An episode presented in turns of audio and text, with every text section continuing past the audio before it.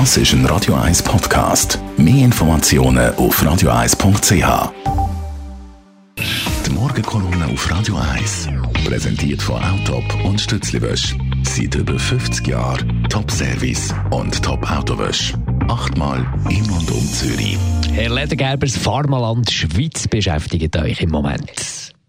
Neben, oh, neben anderem natürlich. Aber guten Morgen miteinander. Es ist ein wichtiges Thema, das mich das Wochenende aufgerüttelt hat aufgrund von einem grossen Artikel in der NZZ am Sonntag. Nun, es gibt ja heute viele, die schimpfen gegen den Kapitalismus und Marktwirtschaft äh, äh, und so weiter. Und die haben uns ja schließlich Klimakatastrophen beschert und der Artenreichtum geht zurück und die ungleiche Einkommensverteilung und so weiter. An dem hat es immer ein bisschen etwas dran, vieles dran manchmal. Es gibt immer noch keine vernünftige Alternative und vieles ist auch Rabulistik. Aber jetzt zum Beispiel der Artikel äh, und das Thema, das mich zurzeit beschäftigt, zeigt doch, dass mit der Marktwirtschaft vieles nicht mehr ganz stimmt. Nämlich Versorgung äh, von den Bürgerinnen, von den Kranken, von den Spitälern mit Medikamenten ist schwer gestört. In der Schweiz, in Europa auch an anderen Orten. Und das tönt doch relativ dramatisch. Äh, man sagt, äh, aufgrund von Datenbanken, wo, wo die Spitäler aufgesetzt haben, dass 592 Produkte Lieferengpässe haben. Und dabei sind aber nicht nur äh, einfache Wirkstoffe, sondern auch lebensnotwendige.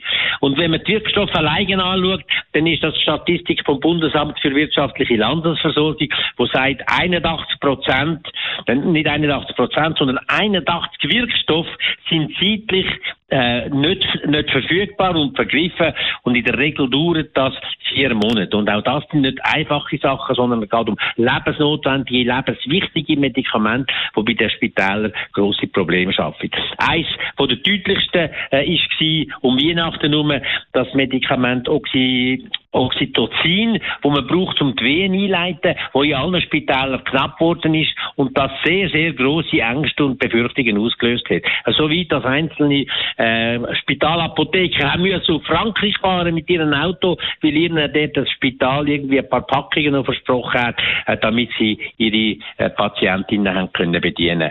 Aber neben dem ist es, ganz klar, dass da ein grobes Problem da ist. Es sind nämlich 136 Blutdrucksenker, 150 15 Schmerzmittel, 25 Magensäuremittel, vor allem aber 24 Antibiotika und so weiter und so fort, Augenmittel, 16 Antibabymittel, so Babymittel, äh, Pillen, die zeitweise nicht verfügbar sind und zu diesen Problemen führen. Und das in einem Pharmaland Schweiz, wo an diesen Pharmageschichten sehr reich geworden ist. Was ist denn da passiert, dass er so weit kommen?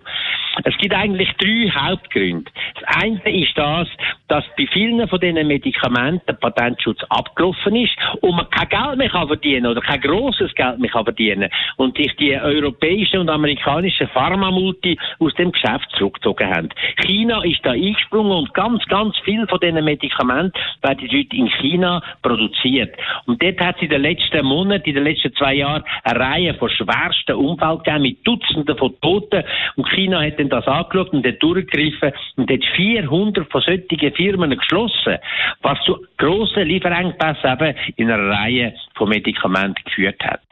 Zudem hat man müssen Millionen von Packungen, zum Beispiel bei den Blutdrucksenkern, aus dem Markt ziehen, weil sie sehr einen grossen Anteil an krebserregenden Versch Verschmutzungen drinnen hatten. Das ist auch nicht gegangen. Aber das mit dieser Auslagerung nach China unkontrolliert ist einer von diesen wichtigen Punkten. Ein zweiter wichtiger Punkt ist, dass sich Pharmafirmen aus der allgemeinen Versorgung zurückgezogen haben und lieber die teuersten Medikamente, die teuersten Therapien anbieten, wie zum Beispiel jetzt Novartis gerade Zulassung bekommen hat für eine Therapie, eine Gentherapie, wo die einzelne Behandlung über zwei Millionen Franken kostet. Das ist etwas, was nicht geht und dort müssen wir regulieren. Und das Dritte ist aber auch, dass die Regulierungsdichte und falsche Anreize von der Politik, äh, von der internationalen Politik zu solchen Engpässen führt, vor allem mit Antibiotika.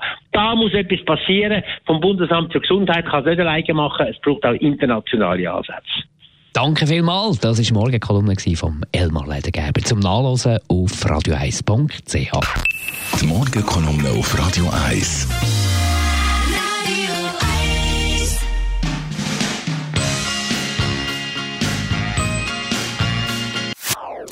Das ist ein Radio 1 Podcast. Mehr Informationen auf radio1.ch.